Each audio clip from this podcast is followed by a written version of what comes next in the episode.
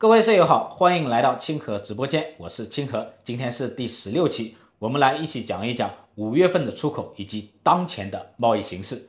最近呢，海关总署公布了五月份的外贸数据，跟之前的判断差不多啊。五月份进出口、出口、进口它的同比都是下降的，其中呢，出口规模是两千八百三十五亿美元，比四月份呢减少了一百多亿美元，同比下降百分之七点五，比四月份呢下降了十六个百分点。也就是可以看出啊，五月份的出口其实是明显下降的。那么看进口，进口的规模是两千一百七十六亿美元，比四月份呢增加了一百多亿，同比下降百分之七点五，降幅呢收窄了三点四个百分点。也就是说，五月份的进口它的同比是下降的，但跟四月份相比呢，它有一点点改善。然后就是顺差，顺差是六百八十五亿美元，比四月份呢下降了两百四十四亿美元。哎，为什么顺差下降的那么多呢？原因其实很简单的，出口呢它的规模在下降，进口的规模呢又在上涨，这样一进一出，顺差减少的就比较明显了。接下来我们主要看出口，我们分国别来看，五月份对美国、欧盟、东盟、日本、韩国、加拿大、澳大利亚、巴西、印度这些国家的出口的同比都是下降的，其中呢降幅比较大的，对韩国下降百分之二十。对美国下降百分之十八，对加拿大下降百分之十八，对东盟呢下降百分之十六，对日本下降百分之十三，还有就是对欧盟下降百分之七。需要注意的是啊，跟四月份相比啊，对美国、欧盟、东盟、韩国、日本这五大经济体的出口的降幅啊，它是在扩大的。其中呢，对美国的这个降幅呢，它下降了十一个百分点，对欧盟呢下降了十个百分点。对东盟呢下降了二十个百分点，对韩国下降了二十一个百分点，对日本呢下降了二十四个百分点。那有没有上涨的呢？有啊，对英国、南非、俄罗斯的出口的同比它是上涨的，对南非上涨百分之五点七，对英国上涨百分之三点七，对俄罗斯呢大涨百分之一百一十四。不过呢，跟四月份相比啊，他们的这个涨幅都有一点下降。四月份呢，对俄罗斯的出口的同比增长是百分之一百五十三，五月份呢还有百分之一百一十四，这依然是一个非常高的一个数据啊，对中国出口的贡献率达到百分之一点六一，可以说是一枝独秀。接下来我们主要看出口商品，哪一些商品的出口是下降的，哪一些商品的出口呢是上涨的。那服装、纺织、塑料、玩具这些廉价商品，它的出口是下降的，机电的出口也是下降的，还有就是高新技术产品，它的出口也是下降的，像集成电路出口也是下降的。我们看同比降幅比较大的，纺织品下降百分之十四，服装下降百分之十二，玩具下降百分之二十三，家具呢下降百分之十四，高新技术产品下降百分之十四。那机电呢，是我们出口的一个主力军啊，下降百分之二，跟四月份相比啊，它的降幅就比较大了，降了十二个百分点。机电当中降幅比较大的有哪一些呢？比如说集成电路下降百分之二十五，手机呢也是下降百分之二十五，自动数据处理设备下降百分之十。那有没有上涨呢？当然有啊，主要是汽车，汽车大涨百分之一百二十三，汽车零配件上涨百分之十三。还有就是通用机械设备、家用电器、液晶平板、船舶、箱包，这些都是上涨的。但是呢，它的涨幅啊，跟四月份相比啊，有比较大的一个回落。从商品来看呢，可以概括一句话：五月份的出口主要靠汽车支撑。接下来我就简单说一下进口啊，进口方面跟四月份相比呢，进口有一点点改善，主要就是增加了煤、成品油、铁矿石。这些大宗原材料的一个进口，技术类的商品的一个进口啊，延续了下跌的一个趋势。比如说这个集成电路，它的进口下跌了百分之十八；自动数据处理设备下跌了百分之十八；高新技术产品呢下跌了百分之十四。那进口方面呢，也可以用一句话来概括，那就是进口主要靠原材料支撑，技术类的进口呢依然低迷。接下来呢，我就对五月份的进出口数据啊。做一个简单的一个解读，先说一下出口，出口下降的原因是什么呢？大概啊有两大原因。第一是欧美市场的一个需求回落，欧美市场啊依然是全球最大的、最主要的消费市场，去年四季度开始呢，欧美的通胀开始降温，那需求呢就开始回落。亚洲出口的这种经济体，它的出口是集体回落的。你比如说韩国，它的出口连续八个月下降；越南连续三个月下降。中国的出口在今年的三四月份有一个反弹，五月份呢有大幅度的一个回落。五月份呢，欧美国家的制造业的 PMI 都降到了荣枯线之下。比如说英国四十七，美国四十六，法国四十五，欧元区四十四，德国四十三。美国、欧洲啊对中国出口的贡献，它是一个负数，美国是负百分之三，欧盟呢负百分之一点一。跟之前的判断一样啊，对东盟的出口啊它是不可持续的，因为东盟国家的最终啊它的出口目的地还是欧美市场。当欧美市场的需求在回落的时候，东盟的出口也在回落啊，那中国对东盟的出口自然也就回落了嘛。四五月份，中国对东盟的出口就大幅度的下降了，特别是五月份，东盟对中国出口的贡献它是负数的，负百分之二点五六。欧美市场啊，它对中国出口的影响是非常大的，中国对欧美的这个出口的占比是非常大的。我们看五月份哈。中国对美国出口的份额占比是百分之十五，欧盟是百分之十五，东盟呢百分之十四，这三个经济体加起来就百分之四十四左右，再加上日韩呢就超过百分之五十了。之前我就说过啊，全球贸易版图在大变局，中国也在主动的调整出口结构，但是呢有一个核心问题，这核心问题就是对“一带一路”国家的出口的一个增量，多大程度上能够填补欧美市场的一个缺口啊？现在来看，难度还是比较大的。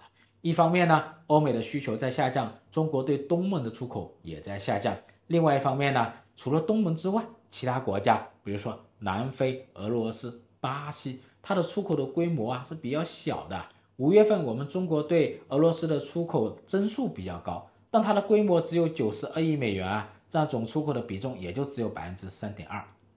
好，我们出口下降的第二个原因是。国际贸易条件转弱，国际贸易版图重组，产业链又转移，近岸有岸的一个生产技术禁令，还有重构这个国际芯片的一个产业链，还有国际关系的一个变化，它都导致了中国的国际贸易条件的一个转弱。当年呢，我们中国搞改革开放，它的方向是很对的，主要就是跟美国搞好关系吧。只要跟美国搞好关系了，跟其他国家的外交关系就容易改善。同时呢，还打开了一个非常巨大的进出口市场。可以引进外资、引进技术，然后呢，出口商品。那现在呢，中国跟美国的关系不太一样了，我们需要关注四个方面的变化。第一个变化就是受影响最大的技术类的进出口。从去年开始啊，技术类的进口就持续下跌。今年五月份呢，集成电路的进口下跌百分之十八，高新技术产品的进口下跌百分之十四。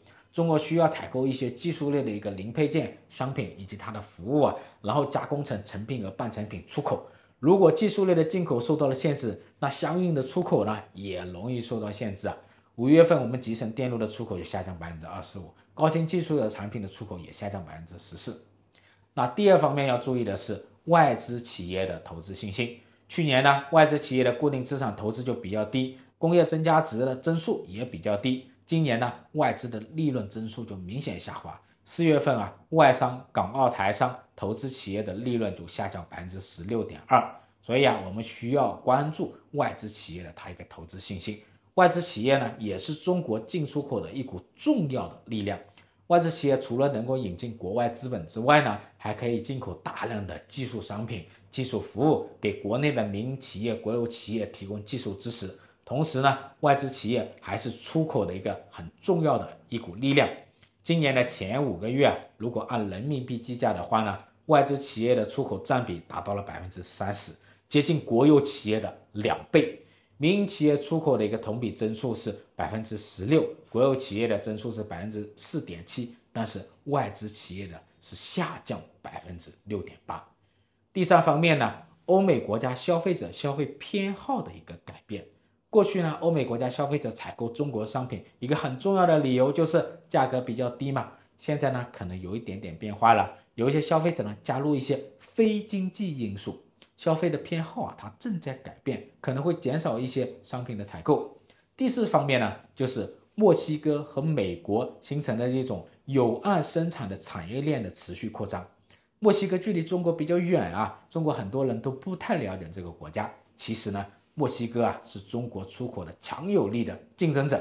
在疫情期间呢，全球的供应链受阻啊，美国就采用了近岸生产的一个策略，增加对墨西哥的一个投资和贸易的合作。近岸生产呢，它的北美的这个产业链就不断的扩张。现在呢，美国对墨西哥的进口量超过了对中国的进口量。越南呢，跟中国它是一个竞争关系，还是一个合作关系？越南呢，对美国进口也会向中国采购，但是呢，墨西哥啊，可能是一个替代者。产业链一旦转移到了墨西哥，订单就很难外溢到中国。所以啊，总结起来呢，从去年的四季度到今年的五月份，出口持续低迷的原因就两个，一个是欧美国家的市场的需求回落，第二个就是中国的国际贸易条件在转弱。那接下来出口啊，什么时候能改善，什么时候能复苏呢？我们就看这两点。第一点是欧美国家的需求什么时候复苏啊？第二点是。国际贸易条件能否改善啊？我们先来看第一点，欧美的需求什么时候能复苏呢？这一次欧美国家的这个需求下降，主要是受美联储的紧缩政策的一个冲击。现在美联储的联邦基金利率啊达到了峰值，接近了十六年来的新高啊。同时呢，M 二出现了非常罕见的负增长。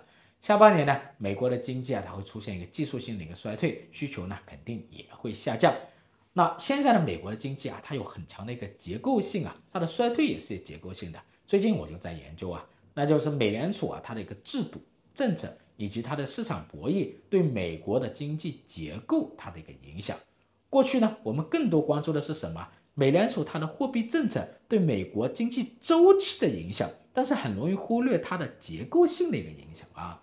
经历了这一轮疫情以及美国的宽松和紧缩周期之后呢，美国经济的结构性其实是明显恶化的，现在我就在研究这种结构性，我们需要重视起来。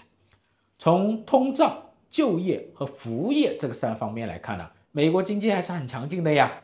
但是呢，对利率比较敏感的一些部门，比如说金融、科技、房地产、制造业，就在迅速的下滑呀。比如说制造业 PMI 已经连续好多个月跌到了荣枯线之下。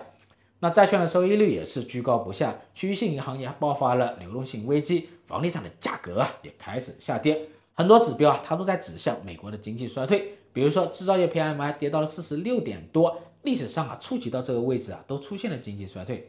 有联储的这个衰退指数达到百分之七十，历史上这个指数只要达到百分之四十就出现经济衰退。所以啊，我的判断是啊。如果下半年美联储不降息，美国会出现技术性衰退，市场需求肯定也会下降，出口呢也会下降。其实呢，我们需要调整预期啊。过去那两年，二零二一年、二零二二年前三个季度啊，那一种出口的一个高光时刻，它很难再有了的。当时它的情况是比较特殊的，一个是疫情打断了全球的一个供应链，欧美国家呢纷纷向中国采购；第二个呢。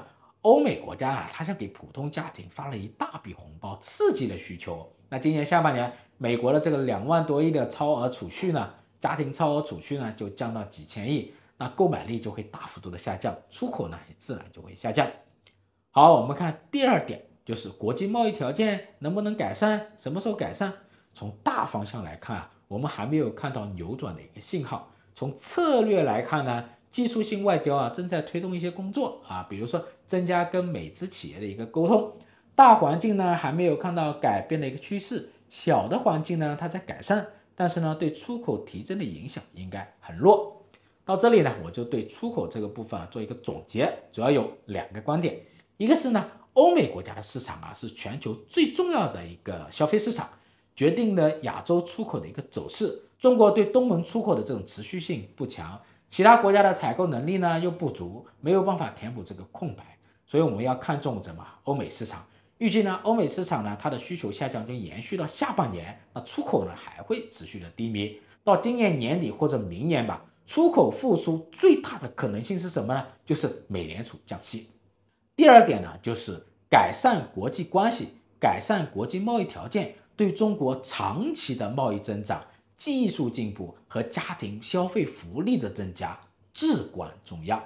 好的，本期清河直播间就到此结束。喜欢我的视频的舍友可以把这个视频转发给你们的朋友。我们下期再见。